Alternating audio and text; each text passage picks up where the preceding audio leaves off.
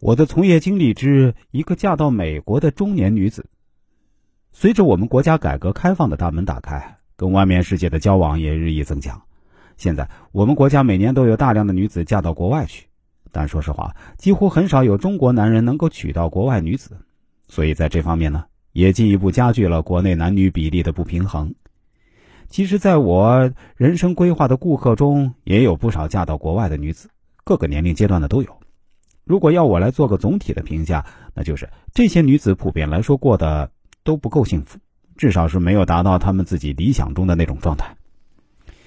今天我要给大家讲述的这个案例啊，为了方便叙述呢，我们姑且叫她马女士。马女士其实多年前就曾找我看过，我还记得她第一次找到我的时候啊，我让她提供一下自己的正面照、出生年月日和出生地址。她说，在国外一般是女士不问年龄的，所以啊，他就不打算发自己的出生年月日。但是他本人比较相信相面学说，就让我从他这张脸上看看能够看到点什么信息。于是他发来自己一家三口的合影，也就是他那个白人丈夫，一个混血儿子一起合照。我跟他说了几点，他对我说：“老师，您看的很准，我确实就是您所描述的那种人。看来老师在易经方面的造诣啊还是很深的。我以前对易经文化保持着半信半疑的心态。”现在看来，我要重新认识一下《易经》这门文化了。在给他看完后，我同时还有些不放心的提醒：“马女士啊，我看您丈夫不像个善良的人。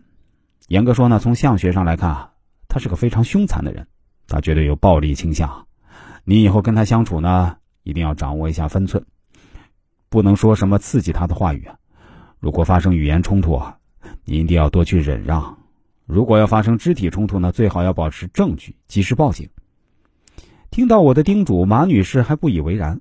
老师啊，这方面您就放心，我丈夫是个非常善良的人，他喜欢小动物，也绝对是一个绅士，他对我和孩子都很好。